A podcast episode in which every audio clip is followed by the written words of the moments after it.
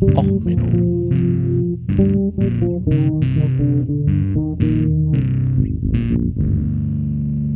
Der inkompetente Podcast über Dinge aus Militär, Technik und Computer, die so richtig in die Hose gingen.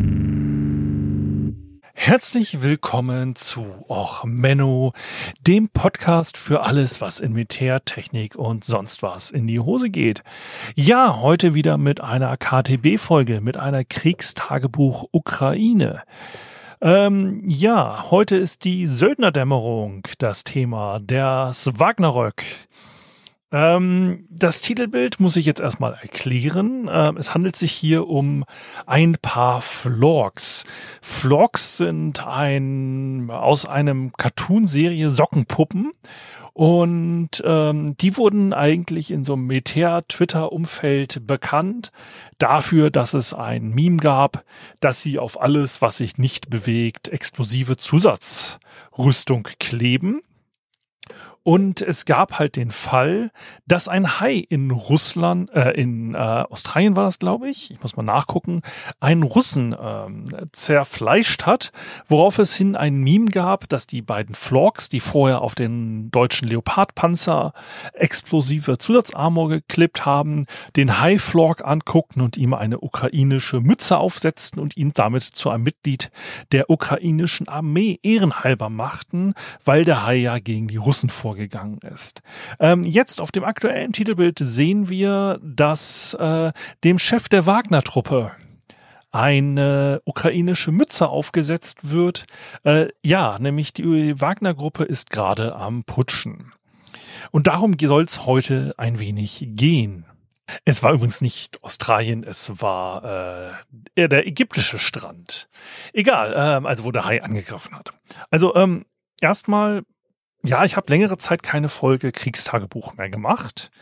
Ähm, aber es ist halt auch ehrlich gesagt zurzeit die Nachrichtenlage ein bisschen merkwürdig und ich dachte, hey, wir können eigentlich drauf verzichten, erstmal für eine Weile. Passiert ja nichts in der Welt. Nö, für die, die jetzt neu dabei sind, ich bringe normalerweise immer jeden Mittwoch eine neue Folge raus. Dass ich jetzt hier alle paar Tage die Episoden raushaue, ist halt normal nicht äh, mein Plan. Und irgendwie ich weiß nicht, äh, man, so ein Putsch hätte man auch vorher ankündigen können, ähm, dass das an einem, also so, dass es zu einem Mittwoch stattfindet. Das wäre ein bisschen angenehmer gewesen.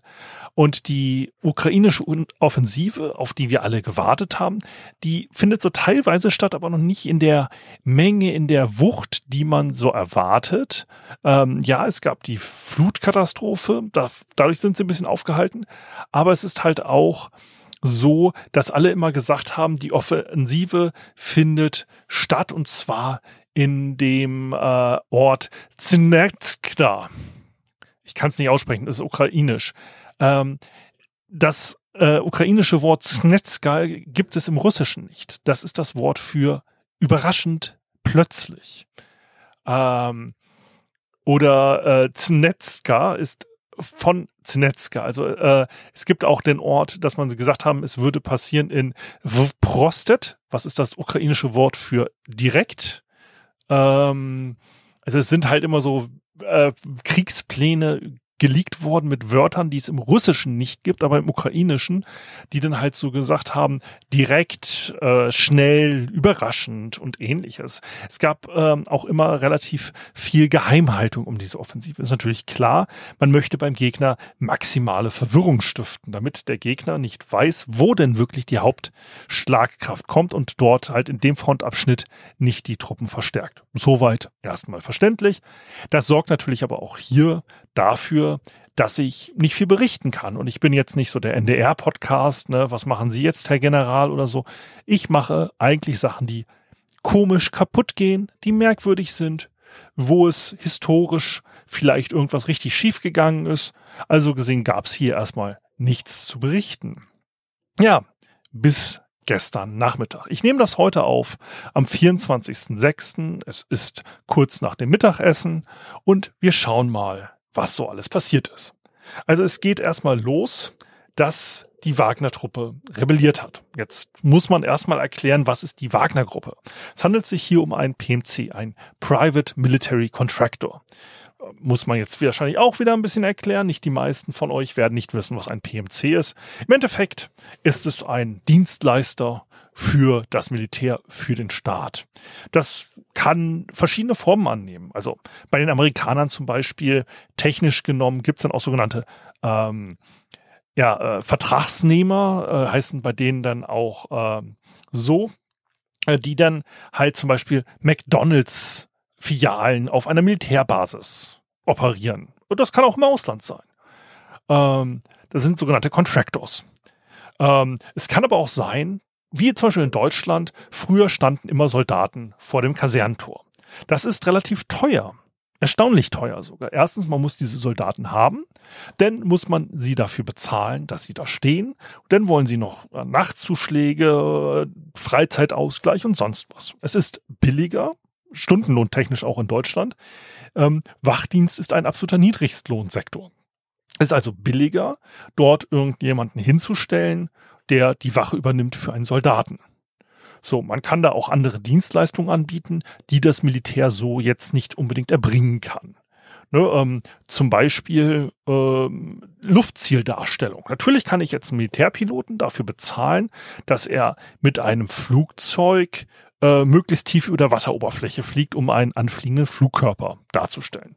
Das hat man früher auch gemacht. Da hat, ist dann halt ein Kampfjet über dem anderen geflogen und das untere Kampfjet hat quasi die Rakete simuliert, die sich dann löst und auf das Schiff zufliegt.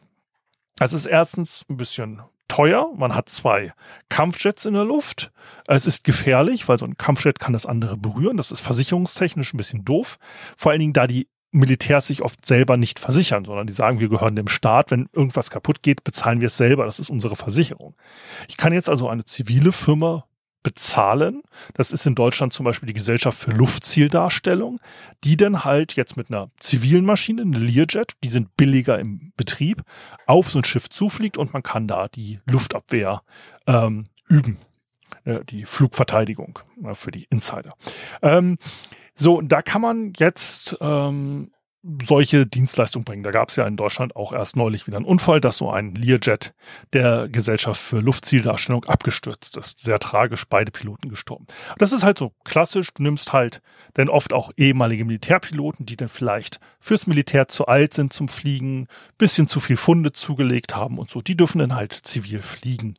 Oder halt, wie gesagt, auch Wachschutz machen, ähm, Ausbildung betreiben. Es ist halt auch oft sinnvoll für eine Armee, dass ich einen Ausbilder, der jetzt vielleicht im Militärdienst nicht mehr tauglich ist, das kann ja passieren, man kriegt einen Klumpfuß, man bricht sich das Knie, man muss ausgemustert werden, der kann ja theoretisch immer noch ausbilden.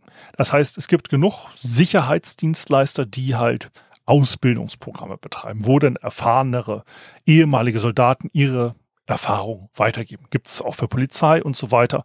Anderer Bereich ist halt auch so der robuste Schiffsschutz, wo sehr viele Marineinfanteristen hingehen. Das heißt, man hat halt bewaffnete Söldner an Bord von Schiffen, die dann bei Piratenangriffen zurückschießen. Das darf die Crew nicht. Und die Söldner sind halt in so einer rechtlichen Zwischenzone, Grauzone. Die sind halt Passagiere, die in Selbstverteidigung handeln. Ähm, und ähm, die Reederei muss sich nicht mit den ganzen Waffengesetzen auseinandersetzen und so, sondern um, ähm, das regelt dann halt der Dienstleister, der unterschreibt, dass das alles rechtmäßig ist und wo die Waffen herkommen, muss die Reederei dann nicht interessieren. Es gibt natürlich dann auch gewisse Dienstleister, die so eine gewisse Geheimdienstnähe haben. Da fällt vielleicht Air America ein aus den Filmen und so, die dann früher für die CIA Sachen geschmuggelt haben und so. Es ist halt für einen Staat öfters hilfreich, ähm, Dienstleister zu haben, die vielleicht sich nicht an Militärvorschriften halten müssen. Ne? So sei es Flugsicherheit, sei es äh, Wartung. Äh, man kann ja auch, wie gesagt, es wird oft auch Wartung ausgesourced für irgendwelche Geräte. Da muss ich keinen teuren Techniker bezahlen und so. Das, das macht dann die Firma.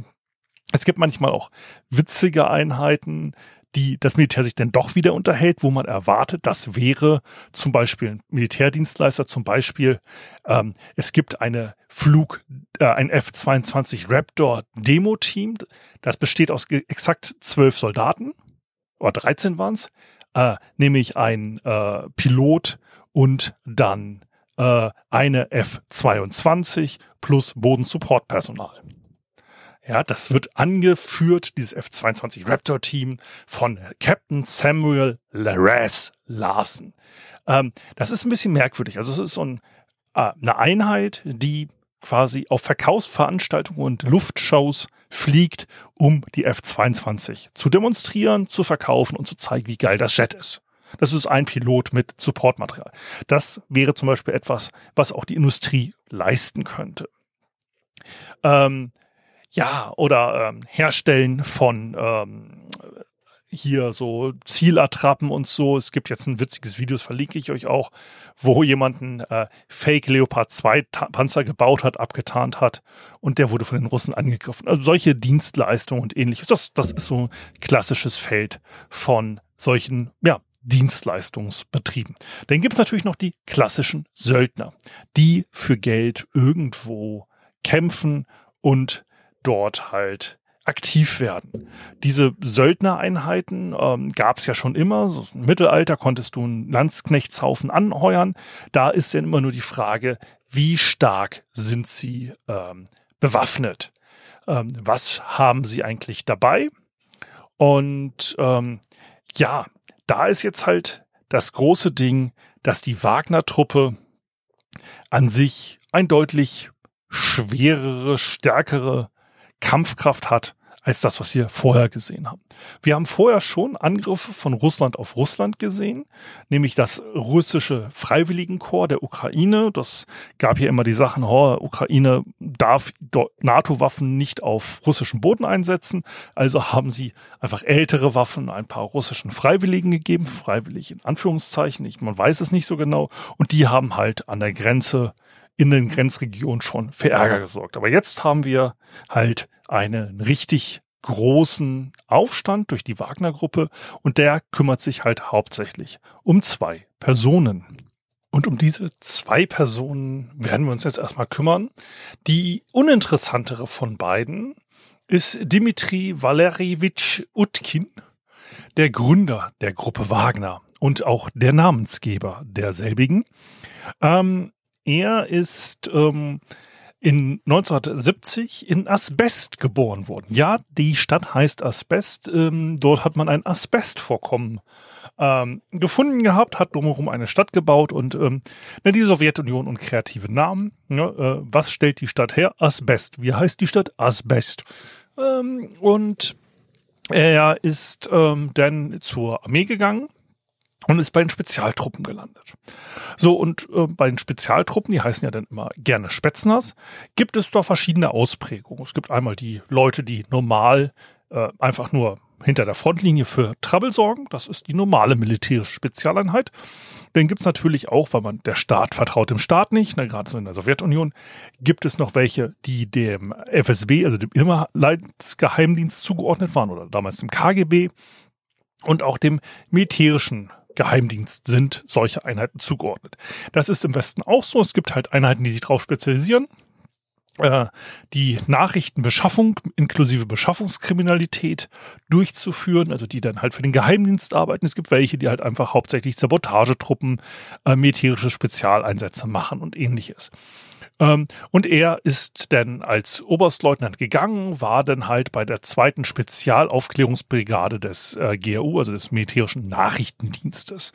Und ähm, ist dann zu einem Sicherheitsdienst gegangen, der Moran Security Group. Ähm, haben dann halt auch das Übliche gemacht, was solche Söldnertruppen oder so machen. Ähm, wie gesagt, die haben sich darauf spezi äh, spezialisiert, Bodyguards zu stellen. Hatte ich vorhin nicht erwähnt. Das ist auch so ein klassisches Contractor-Ding. Und halt, ähm, ja, sich hauptsächlich darauf spezialisiert, Piratenüberfälle zu vereiteln. Also soweit erstmal völlig normal. Ähm, ist für ein Ex-Militär jetzt noch nicht so ungewöhnlich. Dann hat er allerdings das slawische Korps aufgestellt, um in äh, Syrien für ähm, äh, Al-Assad zu kämpfen. Ähm, und da ist er dann 2014 ähm, Kommandeur seiner eigenen Teileinheit geworden.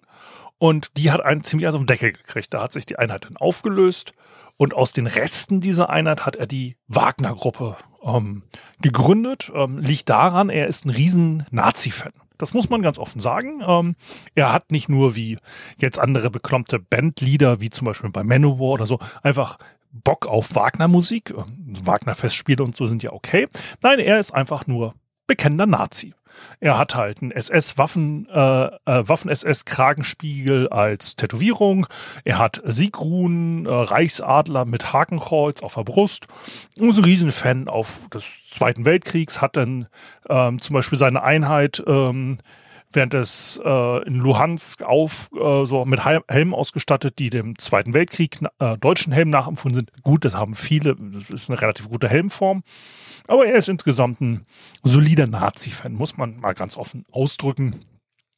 Und ähm, für einen guten Nazi, was hört man an Musik? Natürlich Wagner. Und deswegen hat er sie denn die Wagner-Gruppe genannt.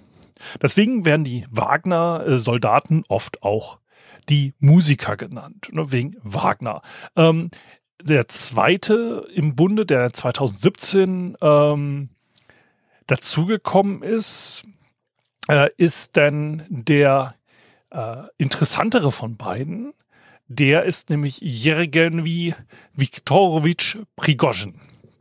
Prigozhin hat ähm, seinen Start gehabt, äh, ist 1961 geboren und hat seinen Start gehabt. Er wollte Profisportler werden, hat es nicht geschafft und ist dann ähm, in der St. Petersburger Unterwelt mehr oder weniger verschwunden war dort ein Junior-Gang-Mitglied, ähm, natürlich offiziell nicht, ähm, und landete dann irgendwie durch andere Dialekte und so mal für 13 Jahre im Gefängnis.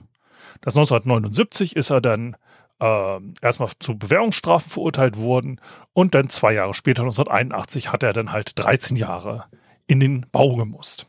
Das ist so ein typisches Mafia-Ding, äh, gerade wenn du eine korrupte Regierung hast oder so, dann werden hin und wieder mal Juniormitglieder für Haftstrafen abgestellt, weil irgendeiner muss ja für äh, Verbrechen ähm, ja verantwortlich sein. Interessanterweise ist übrigens ähm, Wladimir Putin in St. Petersburg längere Zeit stationiert gewesen, ist dort, hat seine Karriere an sich begonnen von einem unauffälligen ähm, ja, äh, Geheimdienstmitarbeiter hoch in die Politikerkreise. Ähm, man munkelt, er hatte da auch schon Kontakt äh, mit dem organisierten Verbrechen und hat dort so angefangen, seine Mafiastrukturen aufzubauen, mit denen er später denn ja erfolgreich geworden ist. Offiziell hat äh, Prigozhin denn nach seiner ähm, ja, also wie gesagt, äh, Prigozhin war so in der Glücksspiel- und illegalen We äh, Welt unterwegs und äh, äh, Putin hat damals eine Kommission zur Regulierung des Glücksspiels in St. Petersburg geleitet. Die sind sich aber da offiziell nie über den Weg gelaufen. Ähm, offiziell ähm, hat er dann nach seiner, in den 90er, 90ern, hat er angefangen, ähm, eine Restaurantketten aufzumachen. Restaurants sind ja auch wunderbar geeignet. Also man muss ja auch nicht kochen können, wenn man Umsätze aus anderweitigen Sachen hat, Schwarzgeld und ähnliches. Und ähm, hat dann aber Putin offiziell kennengelernt, ähm, als er ein ähm, Staatsbankett ausgerichtet hat. Also Wladimir Putin hat 2001 mit äh, Jacques Chirac sich in einem St. Petersburger ähm, Restaurant niedergelassen, das dann halt zu Prigozhin gehörte. Seitdem ähm, wurde es immer weiter ähm, und er hatte halt mit seiner Firma Concord alle möglichen anderen öffentlichen Aufträge. Gerade so im Kochgeschäft kann man ja ganz gut Geld machen. Ne? Man beliefert Kindergärten, man kriegt fünf Euro äh, oder fünf irgendwas äh, für das Essen für die Kinder. Ähm, dann kriegen die Kinder halt keinen Nachtisch und schon hat man ein bisschen mehr Geld. Und je nachdem, wie äh, großzügig man hier mit der Differenz zwischen mal was man bezahlt wird und was der Wareneinsatz wirklich ist, äh, ist. Ne, man kann ja auch bei der Qualität äh, der Produkte deutlich Abstriche machen, kann man relativ viel äh, Gewinne machen. Er hat da halt auch angefangen, Staatsbankette für Putin angefangen auszurichten. Und man hat ihn immer den Putins Koch genannt. Er selber sagt, er ist nicht Putins Koch, er selber kann ja auch noch nicht mal kochen. Aber in diesem, ich sag mal, Kochbereich war er sehr aktiv und er ist auch aktiv gewesen. Seine Firma hat auch so Spionage, Privatspionage betrieben und halt sehr viel der Kreml-Propaganda outgesourced. Also diese ganzen Trollfabriken, die man kennt, die ja dann für Missgunst, konservative Stimmung in Ländern sorgen sollten, die dafür gesorgt haben, dass Nachrichten zerstört wurden, QAnon und so weiter. Diese ganzen russische Influ äh, Influence-Operationen kommen sehr viel von Prigozhin. Der ist da halt einer der Haupt ähm, eine Medienholding, die ähm, grundsätzlich diese westliche, äh, die ja, Beeinflussung des Westens geleitet hatten. Also Aufspielen von Ängsten gegen Flüchtlinge, äh, konservative, nationalistische Gedanken gegen die Umweltbewegung. So, das sind alles so Sachen, auf die sich seine Trollfabriken ähm, beschäftigt hat. Jetzt ist es halt so, damit kann man ganz gut Geld machen und leben. Aber er ist jetzt ja quasi aufgestiegen von einem naja, Laufburschen in einer mafiösen Struktur hat er sich so als ja, Geschäftsmann hochgearbeitet. Und aber auf der einen Seite so, man möchte ja auch seine eigene Sicherheit haben. Deswegen ist er dann in die Wagner-Gruppe mit eingestiegen. Hat für Putin natürlich, aber guter Buddy von Putin, auch Vorteile gehabt. Weil jetzt hat er den Staat, ne, so typisch für Diktatoren und so, man kann den Staat dadurch besser kontrollieren. Ne? Man hat zu, also wenn man es bei Hitler sieht, ne, die SS ist der Gegenpart gegen die Wehrmacht, die SA gegen die SS und so weiter, verschiedene Fraktionen. So hat es dann Putin auch gemacht. Ne, er hat also äh, die Armee und als Gegenpart äh, zu dem Verteidigungsminister ähm, hatte er jetzt halt Wagner auch in Syrien massiv eingesetzt, um halt quasi einen Gegenpol dazu zu haben, dass der Armeechef zu beliebt wird und zu viel Erfolge hat, hat man immer mit Wagner auch mal was gemacht. Ähm, da gab es dann halt auch interessante Vorfälle, dass eine Wagner-Truppe mal Amerikaner angegriffen haben. Die Amerikaner haben sie relativ sauber zerlegt. Also die Amerikaner haben dann einfach mit Luftunterstützung die Wagner-Truppen äh, völlig zerlegt. Ähm, naja, und er ist jetzt halt ab 2012, ist dieser äh, Prigozhin dort bei Wagner, sich, hat er sich mit eingekauft und hat halt da ähm, erstmal war als stiller Geldgeber und ähm, hat dann halt versucht, in Syrien auch einfach Geschäfte damit zu machen, dass er da Verträge hatte und ähm, ja, einfach so Ölquellen zu erschließen und was weiß ich. Und in der Ukraine ähm, ist er dann persönlich äh, aktiv geworden und hat nämlich auch gerade angefangen, ganz massiv Strafgefangene für die Ukraine zu rekrutieren, also ne, für den Einsatz in der Ukraine. Ist in der normalen regulären Armee nicht unbedingt möglich. Ähm, klar gibt es sowas wie Strafbataillone und ähnliches, aber so richtig ganz bewusst massiv ähm, Vergewaltiger und sonst was rausholen hat man dort nicht gemacht. Normalerweise ist so ein Strafbataillon meistens etwas, wo äh, Offiziere, die straffällig geworden sind, nochmal ihre zweite Chance kriegen. In Russland war es nicht so ähm, Hauptteil der Offiziere von Wagner sind halt ehemalige Spezialeinsatzkräfte, Offiziere des Nachrichtendienstes, Offiziere von Kommandoeinheiten, die halt wegen Vergewaltigung rausgeflogen sind, Diebstahl, was weiß ich, die sind alle bei Wagner angestellt gewesen. Wagner selber hat sich im Krieg bis jetzt auch durch eine unglaubliche Brutalität und Ekelhaftigkeit ähm, der Umgang mit der Bevölkerung und auch den zivilen ähm, ja, Leuten dort und halt auch den Gefangenen ähm, ja, tätig gemacht. Also die normale russische Armee ist schon ziemlich bestialisch, aber Wagner ist noch bestialischer. Es gab dort unangenehmste Aufnahmen. Man hat zum Beispiel einen, der gefangen genommen wurde, hat man den wieder eingetauscht dem Wagner-Menschen hat man dann hingerichtet mit einem Vorschlaghammer, weil er sich ja dem Feind ergeben hat. Also es ist eine sehr extreme, sehr ja, Gefängniskultur beladene Einheit. Also eine unglaubliche Brutalität auch den eigenen Truppen gegenüber. Ähm, man hat dort ähm, so quasi verschiedene Strukturen gehabt. Also es gab halt quasi so Art Eliteeinheiten und dann gab es den normalen Gefangenen und die unterste Kategorie waren Gefangene, die dann Hepatitis oder AIDS hatten. Die wurden sogar extra markiert mit Armbändern, dass man sie auch nicht versorgt hat im Normalfall. So bloß nicht selber anstecken. Und die Leute wurden dann losgeschickt quasi in ukrainischen Stellungen rein. Auf die wurde geschossen und dann wurde quasi durch die Sturmtruppen, die Spezialtruppen von Wagner, die Ukrainer, die dann halt sich gezeigt haben, um ne, darauf zu schießen, auf diese menschlichen Wellen, wurden die wieder angegriffen. Also Wagner eine unglaubliche Brutalität bis heute an den Tag gelegt, wurden halt auch bewusst von Putin teilweise verheizt, äh, weil der Prigozhin äh, relativ beliebt wurde und äh, Erfolge vorweisen konnte. Und Wagner hat auch für ein normales Militärunternehmen unglaubliche Schlagkraft. Eigene Panzer, eigene Flugzeuge, ähm, also auch Kampfjets modernster Bauart, Panzer modernster Bauart, Transportfahrzeuge und so weiter. Die Logistik hat sich auch gezeigt, sogar besser als die, äh, die russische Armee.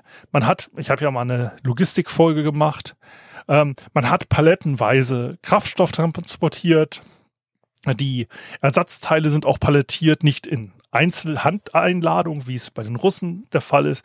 Also Wagner ist relativ modern, relativ schlagkräftig und deswegen hat man sie bewusst auch in Bakhmut diesen langen Krieg dort eingesetzt. Bakhmut ist ja dann erobert worden. Es hat allerdings dann die russische Armee für sich ähm, quasi deklariert. Das war auch so die erste große äh, ja, Bruchpunkt zwischen den russischen Kräften und den Wagner-Kräften, weil quasi man hat, Wagner hat viel gegeben, sehr viele Truppen verheizt in der Hoffnung, bis zur Siegesparade am 9. Mai ähm, Bakhmut eingenommen zu haben, damit man dann bei der großen Siegesparade in Moskau sagen kann, wir haben diese Stadt erobert. Hat nicht geklappt. Jetzt haben die russischen regulären Truppen, nachdem Wagner sich zurückgezogen hat, ähm, ja, das erobert.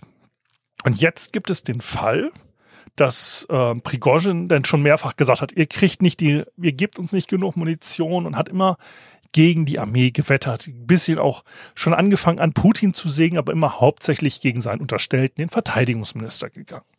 Und jetzt, an diesem Freitag, ist das passiert, worauf, ja, womit keiner so richtig gerechnet hat, muss ich sagen. Ähm, es ist ein Angriffsbefehl von Wagner passiert, wo äh, losgegangen wurde und man ist auf einmal umgedreht, aus der Ukraine abgezogen, rein nach Russland, hat angefangen, Städte zu erobern. Ein geniales Timing. Freitags nachmittags wäre bei der NATO auch kaum einer im Dienst. Ähm, das ist schon mal gut, ähm, ne, so an einem Freitag einen Angriff zu machen. Aber in Russland kommt es noch dazu, dass freitags, mittags in Russland fast jeder besoffen ist also gerade von den äh, Armeeangehörigen, die haben dann Feierabend und dann geht's erstmal ran an die Wodkaflasche. Es gibt jetzt Berichte, dass der ähm, Generalstab zusammengerufen wurde und halt jeder noch völlig besoffen nach Alkohol stinkt und sonst was.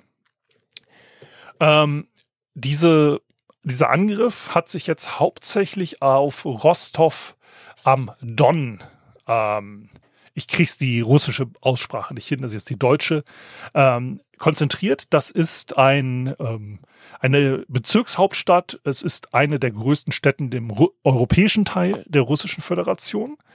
Ähm, 46 Kilometer von der Mündung des Dons am Asowschen Meer äh, entfernt, also sehr im Süden Russlands, sehr nah an der Donetsk-Front äh, ne, Don, Donetsk, ne, kommt daher ähm, und ist der quasi Kommandopunkt für die Ukra äh, Angriffe auf die Ukraine in diesem Sektor.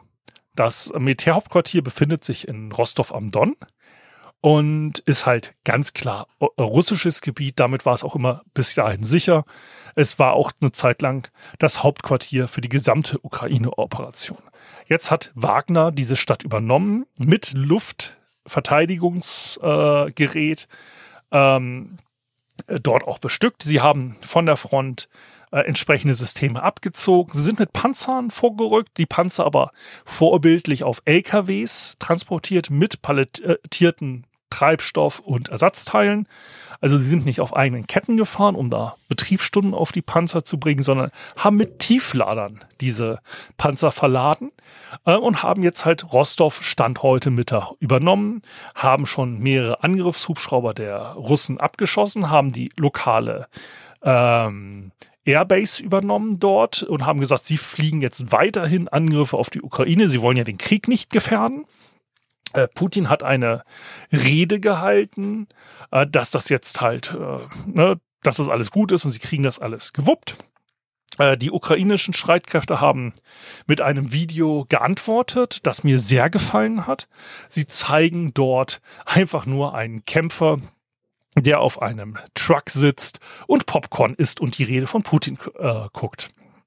Ähm, und als statt Munition hat er ähm, ja einfach nur äh, ganz viel äh, Popcorn. Und ähm, ja, wie gesagt, das ist jetzt der Stand heute. Ne? Wie gesagt, die Ukraine isst gemütlich Popcorn, guckt sich das ganze Chaos an. Ähm, Rostov am Don ist für Russland selber verkraftbar. Das ist noch gute 1000 Kilometer bis Moskau. Russland selber ist ja immer ein sehr zentralistischer Staat gewesen, ähm, sehr einzelzergliedert, aber immer alles auf Moskau zentriert.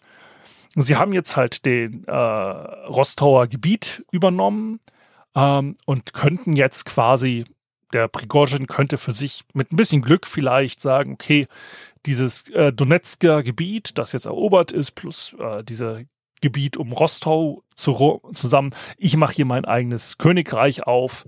Ähm, ist aber unwahrscheinlich, weil Russland immer noch zu viel Militärmacht hat. Im Endeffekt muss er jetzt hoffen, dass seine Kumpels im Militärnachrichtendienst, also in der GRU, die teilweise auch schon gesagt haben, sie sind auf seiner Seite, jetzt vielleicht hoffentlich Moskau übernehmen. Putin anscheinend hat Moskau verlassen. Ähm, aber ähm, insgesamt äh, ist jetzt halt auch in Belarus ähm, einiges los, dass jetzt halt auch einige Truppen in äh, den weißrussischen Gebieten sagen, okay, wir müssen uns jetzt dem Westen anschließen und äh, die russische Föderation verlassen, so nach Motto. Ähm, es ist insgesamt eine sehr dynamische Lage. Ich wollte jetzt hier einfach mal ein bisschen drüber berichten. Ähm, höchstwahrscheinlich wird der Putsch von Prigozhin nicht erfolgreich sein. Dafür ist Russland einfach zu groß, Putin zu lange an der Macht. Ich vermute mal, er wird das schaffen. Ähm, allerdings ist es halt auch so, äh, Russland wird ja zurzeit durch eine sehr mafiaartige Struktur geführt. Und das ist jetzt hier, wir sehen hier einen Mafiakrieg mit schwerem Gerät. Ähm, und man weiß nicht, was hinter den Kulissen noch vorgeht, welche Fraktionen es noch gibt.